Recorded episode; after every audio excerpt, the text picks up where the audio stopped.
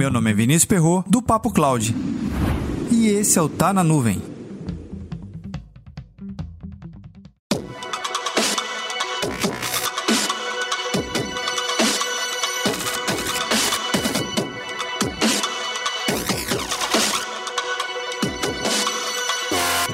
Você deixa a porta da sua casa aberta quando vai viajar?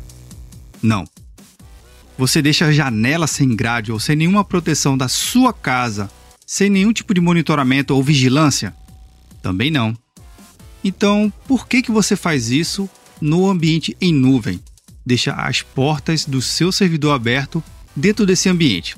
O que te faz pensar que dentro da nuvem lhe garanta segurança total? mesmo você deixando as suas portas literalmente escancaradas para o mundo. Muito pelo contrário, a partir do momento que você deixa uma porta aberta, você sabe muito bem que existem diversos robôs, bots, varrendo a internet todo santo dia, agora mesmo, enquanto você ouve esse episódio, tentando descobrir brechas, mas não é aquela brecha de segurança na falha no código do protocolo de comunicação que todo mundo da área de TI espera que só esse tipo de brecha que vai acontecer. Não, existem bots e tipos de ataques do mais simples possível, que busca o esquecimento de nós, profissionais da área de tecnologia. O seu projeto de migração para a nuvem vai ter mais sucesso quanto mais você se envolver. No ambiente on-premise, obviamente você já configura um firewall para várias coisas. A princípio, bloqueia tudo e vai liberando. Óbvio que na área de segurança da informação, não somente o firewall é um item importante, existem outros elementos, coisa que a gente já discutiu aqui no Papo Cloud também.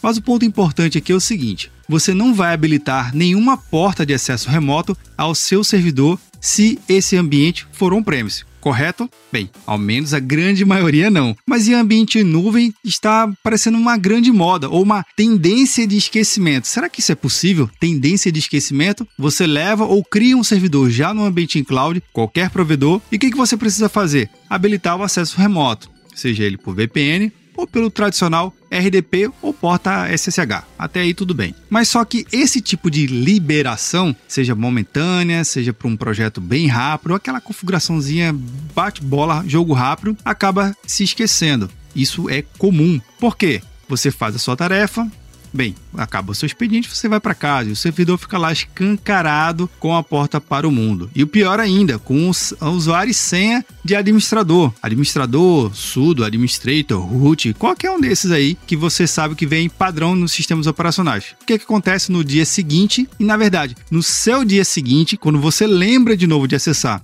naquele ambiente, provavelmente já tem alguma modificação ou alguma coisa que você não sabe o que aconteceu, mas pode ter acontecido. Bem, projeto de computação em nuvem é claro o objetivo, tenha segurança da mais básica. Não habilite protocolo RDP para acesso remoto ou SSH de forma alguma em ambiente de produção, nem mesmo em ambiente de desenvolvimento ou teste. Você de repente pode se expor ao seu ambiente, alguma coisa entrar, entenda-se alguma coisa, alguém intencionalmente colocar alguma configuração indevida e você não ficar sabendo por meses. E depois de uns quem sabe 30 dias, você acorda e seu banco de dados esteja totalmente criptografado. Será que foi agora, nas últimas 24 horas, ou foi uma configuração feita há mais do que 30 dias, lá quando você deixou a porta aberta? Nunca vai saber, né? Não tem como saber.